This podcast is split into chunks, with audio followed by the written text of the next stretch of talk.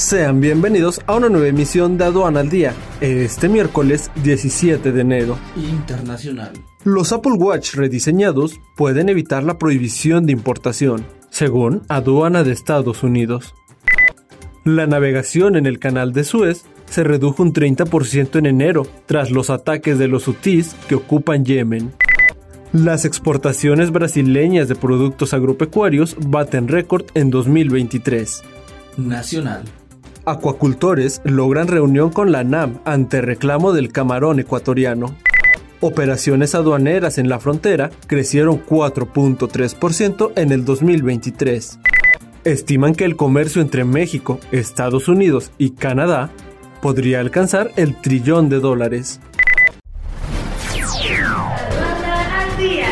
Este es un servicio noticioso de la revista Estrategia Aduanera.